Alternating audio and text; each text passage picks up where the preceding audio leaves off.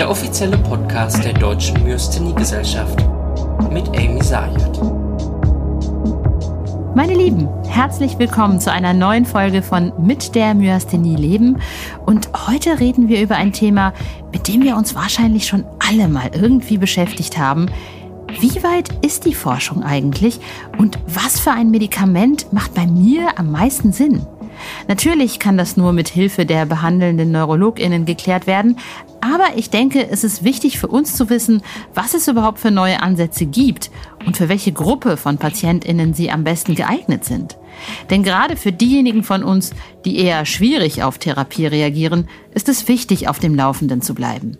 Deshalb bin ich an die Asklepios Klinik nach Hamburg-Barmbek gefahren und habe dort mit dem Chefarzt der Neurologie und Myasthenie-Experten Professor Dr. Peter Urban über klassische Therapieansätze gesprochen, über neue Therapieansätze und was die Zukunft eventuell für uns so bereithält.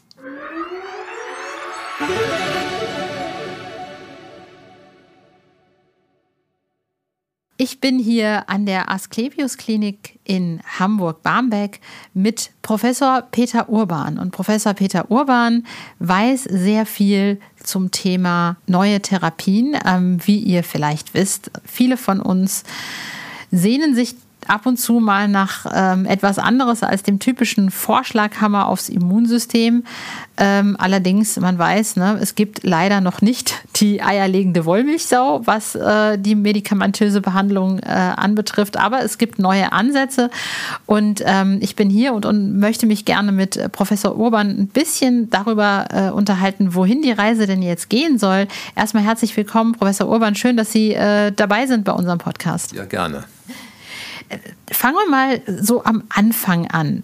Ich sag mal, die meisten von den PatientInnen, die uns zuhören, kennen das. Ne? Also erst, erst kommt äh, Cortison und äh, Mestinon und später ähm, wird dann runtergesetzt auf Azatheoprin oder man ist halt, probiert irgendwas anderes, weil Azatheoprin nicht funktioniert, Thymektomie. Was ist jetzt der Unterschied zwischen diesen klassischen Therapieansätzen und dem, was jetzt an Neuem kommt? Ja, vielleicht sollte ich doch noch mal ein bisschen weiter ausholen. Ähm, es ist ja bekannt, dass die Myasthenie in der Regel eine Autoimmunerkrankung ist. In einigen Fällen ist sie tumorassoziiert, in der Regel dann mit einem Thymom, aber diese Fälle lassen wir mal jetzt außen vor und betrachten jetzt mal die reinen Autoimmunerkrankungen. Das betrifft ja weit über 90 Prozent der Patienten. Und ähm, bei der Myasthenie werden Antikörper produziert, im Regelfall, die die Übertragung der Nervenimpulse von der Nervenendigung auf die Muskelfaser blockieren. Das heißt, das Gehirn sagt, beweg mal jetzt die Hand oder die Finger oder die Augenmuskeln, aber der Impuls kommt dann nicht an der Muskulatur an. So, und von dem Therapieprinzip gibt es jetzt mehrere Ansätze. Die eine Möglichkeit ist eine symptomatische Therapie, also es wird nur das Symptom dieser gestörten Impulsübertragung beeinflusst. Das sind Medikamente wie Mestinon, Kalimin, also Wirkstoffgruppe Pyridostigminpromid oder die Mytelase, ein Ausweichpräparat, was wir auch gelegentlich einsetzen. Aber diese Medikamente beeinflussen nicht die Ursache, also jetzt nicht die immunologische Ursache. Das heißt, es kommen dann weitere Medikamente ins Spiel, die die Überreaktion des Immunsystems drosseln, also die sogenannten Immunsuppressiva. Und wie Sie eben schon völlig richtig sagten, die Basistherapie sind häufig zu Beginn Cortison, weil das benötigt man immer noch in der Regel, um die Zeit zu überbrücken, bis die klassischen Cortisonsparenden Immunsuppressiva wie Azathioprin als Standardpräparat wirken. Wenn man mit Azathioprin beginnt, nach, sag ich mal, Diagnosestellung einer Myasthenie, dann dauert das mindestens ein halbes Jahr, bis man da mit einer Wirkung rechnen kann. Manchmal dauert das auch länger, bis zu einem Jahr. Und diese Zeit muss man in der Regel überbrücken und da reicht dann häufig es nicht aus, nur mit Mestinon oder Kalimin zu behandeln, sondern man braucht dann vorübergehend zumindest Cortison. So, also das ist schon mal so die Basistherapie und an der hat sich auch noch nichts geändert. Es wäre natürlich schön, wenn man ein Medikament hätte, was jetzt nur auf diesen Antikörper, also zum Beispiel Acetylcholinrezeptor-Antikörper wirken würde und alles andere, das ganze andere Immunsystem nicht beeinflussen würde. Das soweit sind wir aber noch nicht. Also Basistherapie, Immunsuppressivum ist immer noch das Azathioprin. Und ähm, nun gibt es aber Reihe von Patienten, die Azathioprin nicht vertragen. Das merkt man manchmal sogar sehr schnell, innerhalb weniger Tage. Übelkeit und Erbrechen und starke Blutbildveränderungen. Das kann aber auch nach einer, nach einer längeren Zeit noch auftreten. Oder man stellt fest, nach einer ausreichend langen Therapiedauer, dass Azathioprin nicht wirkt. Patienten immer noch Beschwerden haben oder sogar eine Myasthene-Krise entwickeln. Und dann gibt es die Möglichkeit, dass man auf ein alternatives Basis-Immunsuppressivum wechselt. Und da ist Mittel Nummer zwei die, das Mycophenolat Mofetil, Handelsname Zellzept. Ähm, das ist formal nicht zugelassen, aber die Kassen übernehmen die Kosten, wenn man nachweisen kann, dass man ähm, eine gewisse Cortisondosis nicht unterschreiten kann, also nachgewiesen hat, dass Acetyloprin nicht ausreichend alleine wirksam ist oder eine Unverträglichkeit vorliegt. Dann werden die Kosten automatisch übernommen.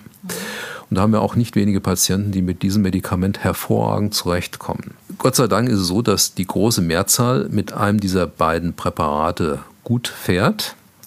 Aber es gibt auch noch eine Gruppe, kleinere Gruppe von Patienten, die haben eine sogenannte refraktäre Myasthenie. Das heißt, dass die Symptome mit diesen Medikamenten nicht ausreichend in den Griff zu bekommen sind. Mhm. So, und für diese Patienten ähm, kommen jetzt die neueren Substanzen, über die wir jetzt gleich sprechen, in Betracht. Das sind alles monoklonale Antikörper, ähm, also künstlich hergestellte äh, Substanzen, die selektiv in das Immunsystem eingreifen. Und ähm, das Medikament aus dieser Gruppe, was jetzt am längsten im Gebrauch ist, ist das Rituximab, was aus der Rheumatologie ursprünglich gekommen ist. Und dieses Rituximab ähm, zerstört eine bestimmte Gruppe von weißen Blutkörperchen, also B-Lymphozyten, die CD20 ausbilden und sonst keine weiteren ähm, Zellen. Also das ist schon deutlich selektiver als jetzt zum Beispiel eine Therapie mit Azathioprin. Dieses Medikament ist aber formal gar nicht zugelassen für die Behandlung der Myasthenie. Das heißt, wenn man das überlegt einzusetzen, muss man einen Kostenübernahmeantrag stellen bei der zuständigen Krankenkasse. Es gibt noch ein paar Probleme mit dem Medikament. Also man weiß, dass dieses Rituximab besonders effektiv wirkt bei Patienten, die eine Muskantikörperpositive Myasthenie haben. Und warum das so besonders gut wirkt, ist noch nicht gut erforscht. Aber bei den Muskantikörperpositiven Myasthenien würde man, wenn man zum Beispiel sieht, dass Patienten auf eine Basistherapie mit Azathioprin oder Mycophenolate nicht ansprechen, relativ frühzeitig dann schon zu dem Rituximab greifen. Bei Patienten, die Acetylcholinrezeptor-Antikörper positiv sind, was ja viel mehr Patienten sind, ja. ist die Datenlage noch nicht bei weitem nicht so gut geklärt. Es gab jetzt gerade in diesem Jahr eine die sogenannte BEAT-MG-Studie, ähm, die ähm, den Stellenwert von Rituximab nochmal im Vergleich zu Placebo untersucht hatte, die zeigte, dass, der, dass da nur ein ganz geringer Vorteil zugunsten von Rituximab bestand. Und mhm. wenn man sich größere Registerstudien anschaut, also wo sehr viele Patienten behandelt worden sind, dann sieht man, dass die Ansprechrate der Myasthenie-Patienten, die Acetylcholinrezeptor-Antikörper positiv sind und mit Rituximab behandelt worden sind, nur bei etwa 30 Prozent liegt. Das ist relativ niedrig. Und daher sagen auch momentan die amerikanischen Leitlinien, der Stellenwert der Rituximab-Therapie bei der Acetylcholinrezeptor-Antikörper positiven Myasthenie ist noch nicht geklärt. Das kann man sicherlich so unterschreiben. Während aber bei der Musk-Antikörper positiven Form auch die amerikanischen, also die US-Leitlinien sagen, dass das schon dann recht früh eingesetzt werden soll. So, dann seit einigen Jahren ähm, gibt es das Eculizumab. Moment, bevor Sie, bevor Sie weitermachen, was ist denn mit den Seronegativen? Ist es da, ähm, ist, kommen die klar mit dem äh, Rituximab oder ist das für die auch nicht so richtig geklärt? Also da es ja ohnehin für keine Form zugelassen ist, kommt das durchaus in Betracht. Nicht? Aber die antikörpernegativen Formen stellen wirklich noch ein besonderes Problem dar. Und da orientiert, also wenn die Diagnose gesichert ist anhand bestimmter Kriterien, also die Antikörper sind ja nur ein Aspekt, nicht? Also wenn Patienten zum Beispiel ein Dekrement aufweisen, dann positiven Tensidon-Test haben oder zum Beispiel neuerdings eine entsprechende pathologischen Befund der Interkostalmuskelbiopsie, also die Diagnose geklärt ist, dann kann man durchaus auch zu dem Rituximab greifen, aber auch hier braucht man vorher eine Kostenübernahmeerklärung. Mhm. Aber grundsätzlich käme das auch für antikörpernegative Patienten in Frage, die einen schwierigen oder refraktären Therapieverlauf haben. Verstehe. Ja, zu dem Eculizumab. Das ist ein Medikament, was ganz anders wirkt als alle anderen Medikamente, das seit 2017 in Deutschland verfügbar ist und auch zugelassen ist, aber nur für die Acetylcholinrezeptor-Antikörper positiven Formen. Weil nur bei diesen Patienten wirkt das. Es wirkt nicht bei den Muskantikörper positiven Patienten. Das hängt mit dem Wirkmechanismus zusammen. Mhm ähm, weil nämlich die Acetylcholinrezeptor-Antikörper das Komplementsystem aktivieren. Was ist das Komplementsystem? Das ist ein, ein System, was jeder von uns hat, was auch angeboren ist, was wichtig ist für das Immunsystem, ist also ein wesentlicher Bestandteil des Immunsystems, der zellulären Immunität. Mhm. Und dieses Eculizumab hemmt die Aktivierung des Komplements ganz am Ende dieser sogenannten Komplementkaskade. Und das führt dazu, dass die Antikörper, die Acetylcholinrezeptor-Antikörper, nicht mehr die motorische Endplatte zerstören. Also wenn die Erkrankung lange besteht oder längere Zeit besteht, dann führt das zumindest bei den Acetylcholinrezeptor-Antikörper positiven Patienten auch zu Schäden an der Endplatte. Was ist eine Endplatte überhaupt? Das ist der Teil der Muskelmembran, ähm, in dem die ähm, Antikörperrezeptoren sitzen. Sie müssen sich das so vorstellen. Also ein Nervenimpuls geht vom Gehirn über das Rückenmark, über den peripheren Nerv Richtung Muskel. So, und dann am Ende des Nervens führt der Nervenimpuls dazu, dass das Acetylcholin als chemischer Botenstoff ausgeschüttet wird. Und das Acetylcholin dockt normalerweise an Rezeptoren an, also quasi wie so ein Schlüssel-Schloss-Prinzip an der Muskeloberfläche, mhm. an der Muskelzellmembran. Und ähm, dort kann das aber auch zu Schäden führen. Also gerade wenn die Erkrankung länger besteht, dann führt das dann auch dazu, dass es zu einer Schädigung dieser Zellmembran kommt. Ah, okay. Und dieses Ecolizumab verhindert das. Und ähm, die Studiendaten sind sehr gut und dieses Medikament hat noch eine ganze Reihe von Besonderheiten. Also ähm, das Medikament kann man nicht als Tablette einnehmen, sondern muss infundiert werden als Infusion.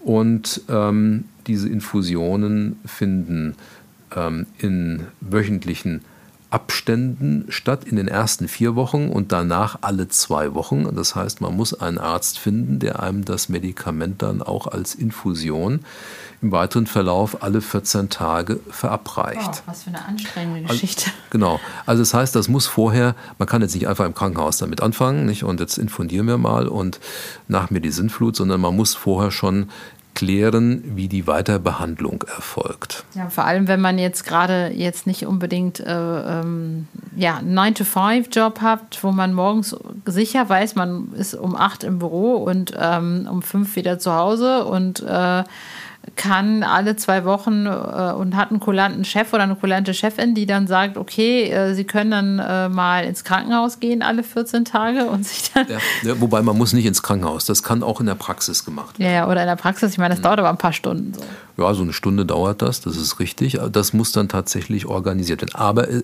man kann auch sagen, ja, es ist alle 14 Tage. Man kann auch sagen, ja, es ist ja nur alle 14 Tage.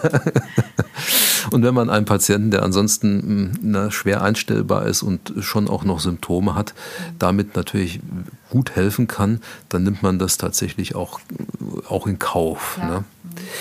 Ähm, es gibt noch einen Haken. Dieses Komplementsystem, also als Teil des angeborenen Immunsystems, mhm schützt auch vor Infektionen. So, und wenn man jetzt dieses äh, Komplementsystem hemmt durch dieses Medikament, kann man sich vorstellen, dass ähm, die Patienten auch eine erhöhte Infektneigung haben. Und tatsächlich, das ist ein potenzielles Problem. Man weiß, dass dieses Ecolizumab das Risiko einer Gehirnhautentzündung durch Meningokokken mhm. tatsächlich erhöht. Und bevor man dieses Medikament gibt, muss man daher den Impfschutz auffrischen. Das heißt, diese Patienten brauchen alle auch eine Meningokokkenimpfung vorher. Also in der Tat, das ist natürlich eine Abwägung. Also das Infektionsrisiko an sich ist nur minimal erhöht. Und das Relevanteste ist diese Meningokokkeninfektion, weil das natürlich eine gravierende Erkrankung wäre.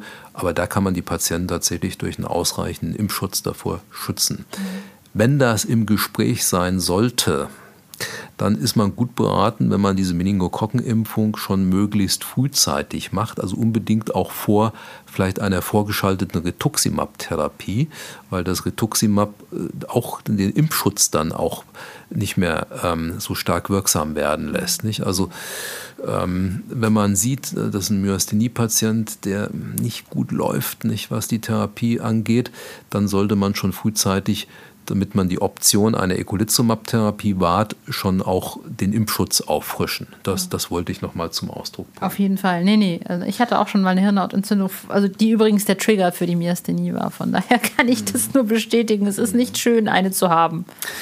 Das Medikament ist jetzt auch nicht gerade ein Low-Budget-Präparat. Also die Jahrestherapiekosten, ich habe das jetzt gerade vor wenigen Wochen nochmal überschlagen, liegen bei 560.000 Euro, also pro Jahr. Hm.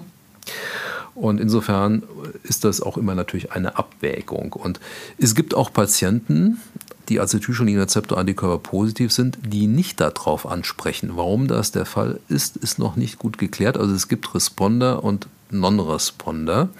Und daher steht auch in der Zulassung, ähm, dass man das Medikament, wenn man sich dafür entscheidet, den Therapieerfolg auch kontinuierlich überprüft. Und wenn jemand anspricht auf das Medikament, dann spricht er innerhalb der ersten Wochen an. Also man würde die Therapie dann erstmal nur über drei Monate planen mhm. und dann nochmal Bilanz ziehen spätestens danach. Und wenn ein Patient eindeutig profitiert, dann würde man das weiter verordnen. Wenn er nicht darauf anspricht, dann äh, hört man natürlich auf, jetzt ein nicht wirksames, extrem hochpreisiges Medikament weiter zu verabreichen. Das macht ja auch keinen Sinn. Genau. Warum sollte man das sich irgendwie geben? Es gibt noch ein paar andere Haken bei dem Ecolizumab. Also es kommt auch nicht in Betracht bei schwangeren oder stillenden ähm, Müttern ähm, auch nicht bei Kindern und Jugendlichen zugelassen, weil es einfach noch keine Studien in dem Fall gibt. Und wenn der Patient vorher mit Rituximab behandelt worden ist, muss da ein zeitlicher Abstand von sechs Monaten auch vorliegen. Mhm. Und Patienten mit einer rein okulären Myasthenie, also wo nur die Augen betroffen sind, mhm. sind auch nicht zugelassen dafür, sondern es muss eine generalisierte Myasthenie sein. Warum nicht? Weil es einfach zu das Risiko zu groß? Weil, oder? Ja, da war auch eine Zulassungsstudie, nur mhm.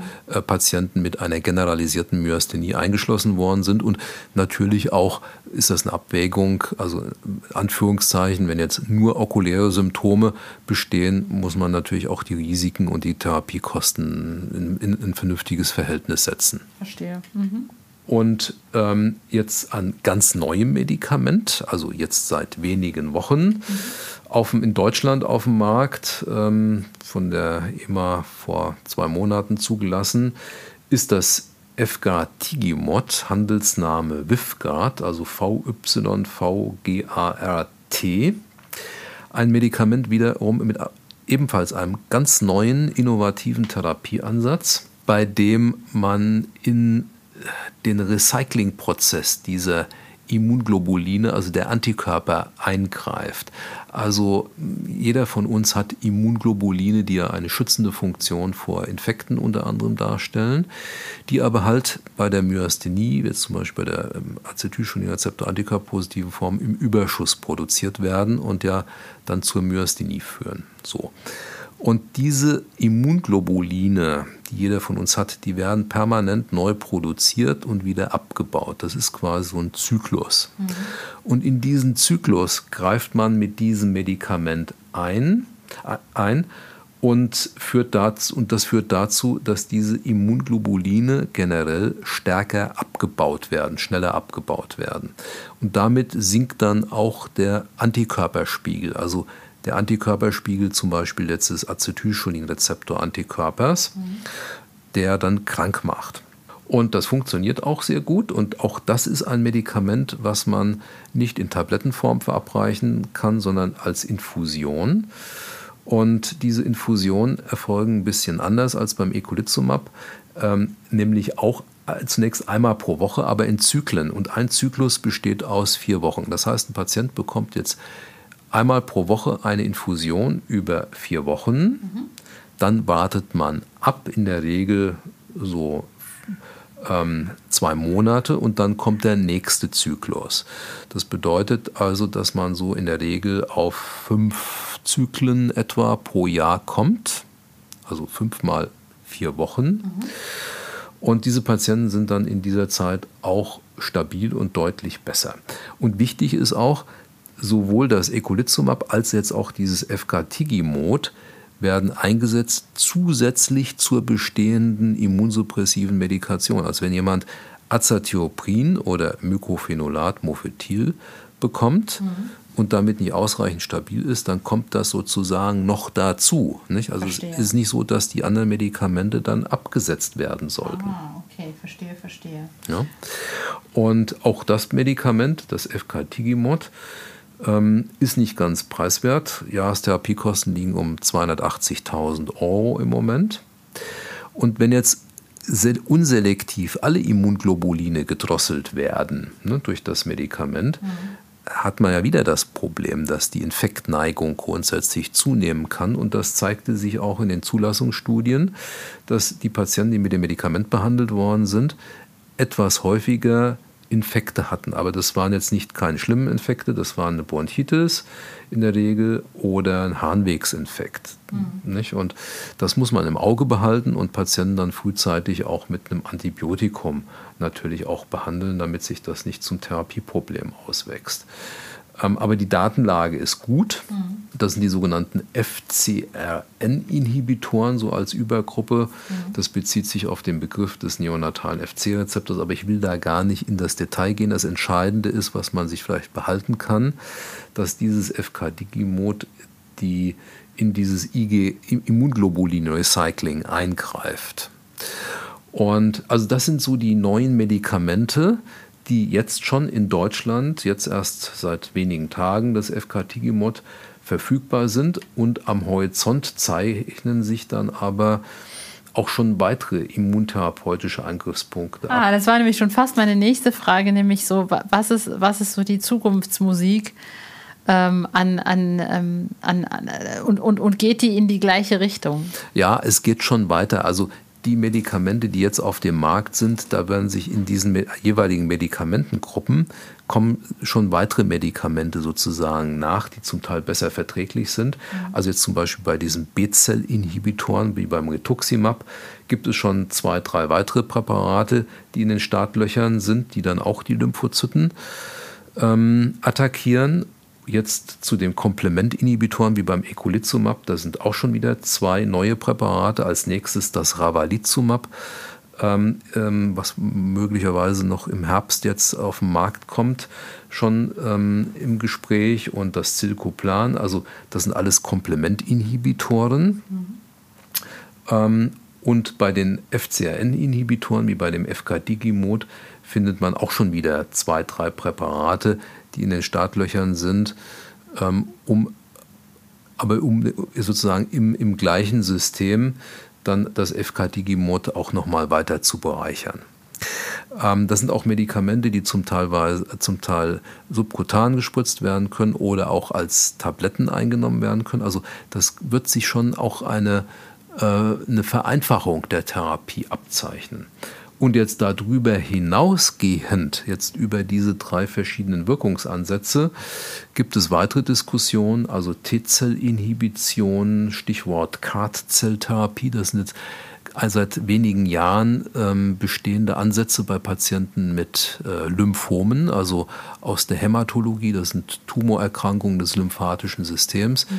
eine sehr aufwendige Therapie, bei der ähm, gentechnologisch lymphozytenweise Blutkörperchen verändert werden und noch ein Therapieansatz ist die Stammzelltransplantation, wo man natürlich nochmal ganz grundlegend in das Immunsystem eingreift, die aber schon auch im Moment noch eine relativ hohe Komplikationsrate haben. Aber auch da sind Weiterentwicklungen zu erwarten. Also das heißt, das Feld der Myasthenie wurde entdeckt, auch ähm, von der Wissenschaft, aber auch von der Pharmaindustrie, jetzt als ähm, hochinteressantes, innovatives Feld. Und das Problem ist natürlich, wie bei allen Erkrankungen, die selten sind, dass die Medikamente sehr teuer sind. Das ähm, muss man, das hängt natürlich einfach mit so den marktwirtschaftlichen Prinzipien zusammen. Wenn eine für, ein, für die Entwicklung eines neuen Präparates rechnet die Industrie mit einem Betrag von etwa einer Milliarde Euro, bis es auf dem Markt ist. Ne? So. Und die Industrie äh, möchte natürlich diese Milliarde wieder zurückhaben. Und wenn Sie jetzt natürlich eine Erkrankung haben, die sehr, sehr häufig ist, weltweit, also Bluthochdruck beispielsweise. Impfstoff für Corona. Oder das, genau, ja. Leider. Äh, und Sie eine Pandemie haben, dann, dann, dann ist natürlich, dann sind natürlich sehr viele Patienten, die diesen Wirkstoff dann bekommen können. Und dann wird der Preis natürlich viel, viel, viel niedriger sein, als wenn das nur wenige Patienten sind. Und ja. dann ist natürlich die, die Jahrestherapiekosten pro Patient äh, sehr viel höher. Also das ist ganz einfach dann äh, eine einfache Bilanzrechnung. Ne?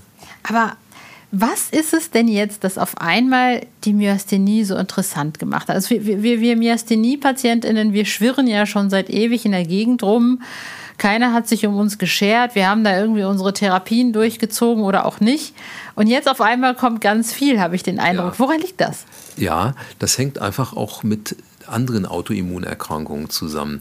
Nicht wie zum Beispiel das Rituximab, was aus der Rheumatologie rübergeschwappt ist, ähm, ist auch so bei diesen anderen Medikamenten so, dass die entweder aus den Nachbardisziplinen wie der Rheumatologie kommen oder der Hämatologie oder zum Beispiel auch im Bereich der Neurologie aus dem Multiple Sklerose-Bereich, eine andere nicht so seltene Autoimmunerkrankung. Und davon profitieren wir natürlich so ein bisschen als Trittbrettfahrer, sage ich mal, profitieren die Myasthenie-Patienten auch. Ne?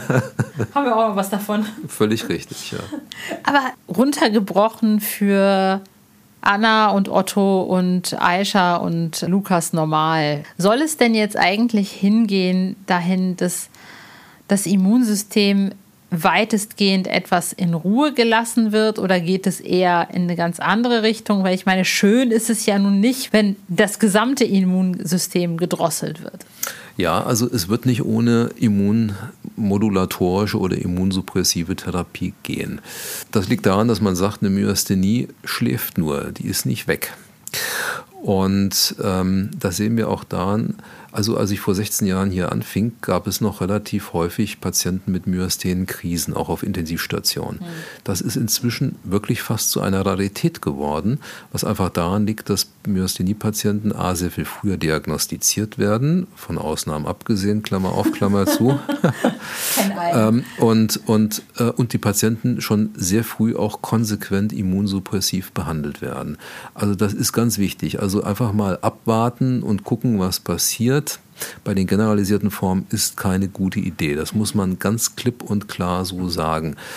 Die Weiterentwicklung bezieht sich dann vor allem darauf, auf die Patienten, die therapieschwierig sind und auch darauf, dass die Therapie vereinfacht werden soll. Und vor allem, dass natürlich die Nebenwirkungen, die potenziellen, minimiert werden. Also je zielgerichteter die Therapie zukünftig erfolgt, umso besser für die Patienten und umso weniger Nebenwirkungen. Aber jeder muss sich darauf einstellen, dass eine frühzeitige, konsequente immunologische Therapie notwendig ist, um die Erkrankung in den Griff zu bekommen. Und was wir noch nicht angesprochen haben, sind die Thymektomien. Auch hier bei den generalisierten Formen ähm, möchte ich auch nochmal darauf hinweisen, dass es wichtig ist, die Patienten frühzeitig ähm, mit denen eine, eine, eine Thymektomie zu besprechen. Also wenn jemand ein Thymom hat, einen Thymus-Tumor, dann muss man das so oder so operieren. Und Patienten, die nicht, also kein Thymom haben, sollten auch operiert werden, wenn sie jünger als 65, maximal 67 sind. Und die Erkrankung, äh, die Diagnose sollte nicht länger als wenige Jahre zurückliegen. Ja, bei mir war es halt tatsächlich eine, eine Sache, die ich wirklich angestoßen habe. Also ich, das finde ich halt auch, also ich kann es wirklich nur empfehlen. Bei mir hat es total viel gebracht. Ähm, es muss natürlich jeder für sich entscheiden, aber die Besprechung sollte halt sein. Meine Krankheit fing mit Mitte 30 an oder 37, also Ende 30. Meine Diagnose kam mit 43, fast 44. Und ähm, dann hieß es, ja, eigentlich brauchen Sie ja keine Thymektomie. Und meine Frage war, aber warum denn nicht? Und ich bekam halt überhaupt keine Antwort. Ja.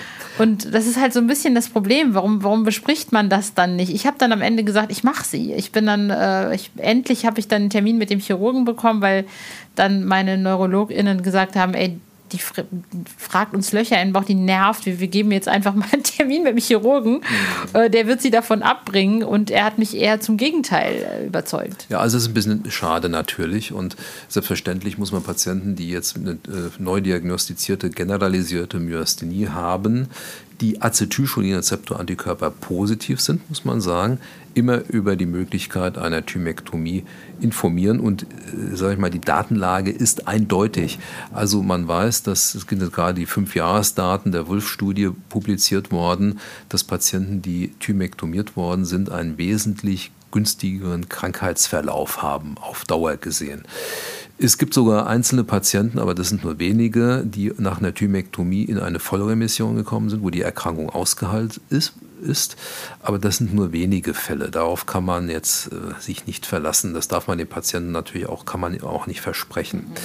Also nochmal klar zu sagen, auch ohne Thymom immer bei generalisiertem Erkrankungsverlauf, bei Acetylcholinrezeptor-positiven Fällen, Krankheitsbeginn der Krankheitsbeginn nicht länger als zwei, maximal fünf Jahre zurückliegend mhm. und Alter nicht älter als 67. Das ist so 65, 67 so der aktuelle Stand. Bei den Musk-Antikörper-positiven Formen macht man das nicht, weil aus, aus bestimmten Gründen die Patienten davon nicht profitieren. Okay. Und bei rein okulären Formen macht man es in der Regel auch nicht, sondern nur dann, wenn man, sag ich mal, mit den ähm, medikamentösen Therapien nicht weiterkommt, dann kann man das im Einzelfall überlegen. Bei den ähm, Anti-LRP4-Antikörperpositiven Patienten, das sind ja nur ganz wenige, muss man sagen, weiß man es einfach noch nicht. Da gibt es noch keine ähm, ausreichenden großen Patientenzahlen, um da schon eine Empfehlung abzugeben. Hm.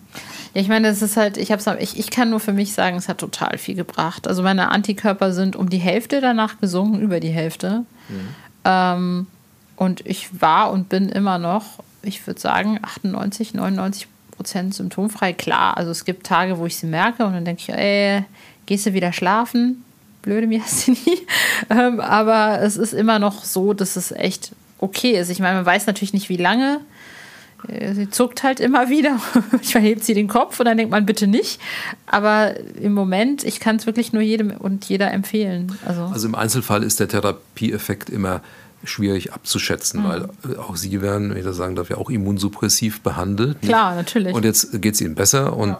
welcher Anteil kommt durch die Thymektomie zustande, welcher kommt durch die Azathioprin-Therapie in Frage? Das kann man im Einzelfall nicht entscheiden. Ja, ich muss natürlich sagen, ich habe die Azathioprin-Therapie erst sechs Monate oder sieben Monate nach der Thymektomie begonnen. Und das hat natürlich dann auch noch mal sieben, acht Monate gedauert, bis die gegriffen hat. Aber mir ging schon nach der Thymektomie schon ja. massiv besser. Ja, das sehen wir gar nicht so selten, ja. Hm? Ich, ich, kann das natürlich nicht für jeden sagen. Das ist, ja. glaube ich, uh, different kind Und jetzt, was ne? das operative Vorgehen angeht, also früher war die Standardtherapie ähm, Brust öffnen. Genau, ja, also eine Durchtrennung des Brustbeins nicht, und Aufklappen des Brustkorbes. Und da hat man natürlich als Operateur auch eine bestmögliche Sicht. Und bei Patienten, die ein Thymom haben, sagen immer noch viele Thoraxchirurgen, dass das so gemacht werden sollte. Aber auch das ist ähm, im Wandel begriffen. Selbst bei einem Thymom ähm, wird häufig jetzt schon auch endoskopisch operiert. Und bei Patienten, die kein Thymom haben, ist das inzwischen schon fast jetzt äh, der Standard, dass man ähm, endoskopisch operiert, ja, nicht? also minimalinvasiv. Auch, ja. nicht? Hm? War bei mir halt auch so roboterassistiert, ähm, war total tiefenentspannt. Ähm, muss ich sagen, also ich kann es, ich bin, würde das immer verfechten. Ich meine, wie gesagt, das ist natürlich jeder, jede Frau, jedermanns eigene Entscheidung und am Ende muss man das, glaube ich, abwägen. Aber für mich persönlich war es halt ähm, definitiv lebensrettend, äh, würde ich sagen. Ich meine, das ist glaube ich, es gibt halt viel zu viele Myasthenie-PatientInnen, die nicht gut eingestellt werden können. Und das ist, glaube ich, ähm, da muss man halt gucken, glaube ja, und ich. Der Riesenvorteil jetzt dieser neuen Substanzen ist, dass die Erkrankung dadurch natürlich auch ähm, sehr viel mehr im Gespräch ist nicht? und die Ärzte auch sehr viel informierter sind als noch vor Jahren, mhm. auch wenn es sich ja immer noch um eine Orphan Disease handelt, also um eine seltene Erkrankung. Und das ist natürlich auch ein Riesenvorteil jetzt, äh, dass die Industrie natürlich auch Werbung macht und ihr Medikamente anpreist und sozusagen als gewünschter Nebeneffekt ähm, werden alle natürlich nochmal auch wieder daran erinnert, ja, es gibt die Myasthenie mit den und den Symptomen und also es profitieren mit Sicherheit auch alle Patienten davon. Werden die klassischen Therapien immer bestehen bleiben oder meinen Sie, dass wir in zehn Jahren irgendwann sagen werden, ja, Azathioprin war mal, jetzt machen wir was anderes, ist irgendwie besser. Na, ich habe jetzt keine Glaskugel, nicht? Das Orakel. Und aber ich will das gar nicht, also zehn Jahre ist ja schon ein recht langer Zeitraum. Mhm. Also dafür würde ich mir jetzt gar nicht die Hand abhacken lassen. Also es könnte gut sein, dass wir in zehn Jahren gar nicht mehr vom Azathioprin sprechen. Finde ich spannend. Also ich meine, ich, ich frage mich halt, weil ich, also was mich so ein bisschen an den klassischen Therapien noch immer etwas stört, ist einfach, wir greifen mal das gesamte Immunsystem an. Also, dass wir das Immunsystem angreifen müssen, das ist mir vollkommen bewusst. Das geht auch gar nicht anders. Die Frage ist, muss man das gesamte Ding mit dem Vorschlaghammer treffen oder kann man auch irgendwie ähm, ja, also eigentlich das Coolste wäre im Grunde genommen, wenn es eine Möglichkeit gäbe, soweit sind wir nicht, ähm, wenn man wirklich nur die Antikörper eingreift, die oder die eigentlich, die wir brauchen, auf die fokussieren, die wir eigentlich, die wir eher nicht brauchen, sozusagen. Ja, absolut richtig. Aber so weit sind wir auch jetzt noch nicht. Mhm. Aber der Weg geht in die Richtung. Professor Urban, ich danke Ihnen ganz, ganz herzlich. Das war richtig gut und das war richtig auf, äh, aufschlussreich. Und ähm, ich hoffe, dass es auch unseren Hörern und Hörerinnen ähm, auch genauso viel gibt wie mir jetzt gerade. Also für mich war es total spannend, weil es wird immer wieder diskutiert, auch in den Foren. Ähm, ja, ist denn, äh, äh, äh greift denn Vivgard auch ins Immunsystem ein? Weil viele denken, es ist, ähm, ja, es ist ja ein Immunmodulator und kein Immunsuppressivum. Also ist es eher wie Immunglobuline oder ist es halt, wie ist es mit den Nebenwirkungen? Ähm, und da finde ich so eine Eingliederung, glaube ich, ganz gut.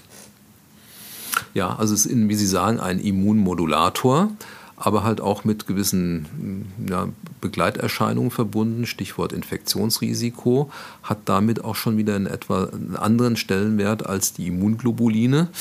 Immunglobuline sind ja auch zunehmend schwerer verfügbar. Nicht? Das sind ja keine künstlich hergestellten Präparate, sondern werden ja aus Spenderblut gewonnen und ähm, aus einem Blutpool. Und wenn so, sag ich mal, das Blutspendeaufkommen nachlässt oder große Mengen Blutkonserven anderweitig benötigt werden, und das sieht man leider seit Jahrzehnten immer, wenn es irgendwo auf dem Planeten kriegerische Auseinandersetzungen gibt, nicht, dann ähm, kommt es dann zu einer Verknappung auf dem Weltmarkt von Blutplasmaprodukten und das wirkt sich dann tatsächlich gleich immer massiv auf die Verfügbarkeit aus. Und da, momentan haben wir auch da wieder ein Riesenproblem.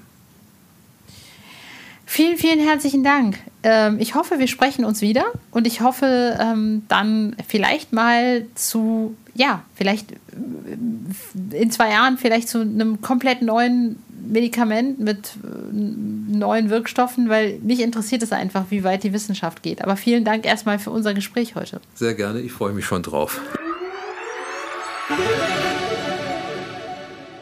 Tja, das war ein sehr interessantes Gespräch und ich kann wirklich nur hoffen, dass sich die Forschung mehr mit uns beschäftigt und es irgendwann Therapien gibt, die unsere Krankheit für uns alle erträglich machen. Tja, und das war's für diesen Monat mit, mit der Myasthenie Leben. Wir hören uns nächsten Monat wieder.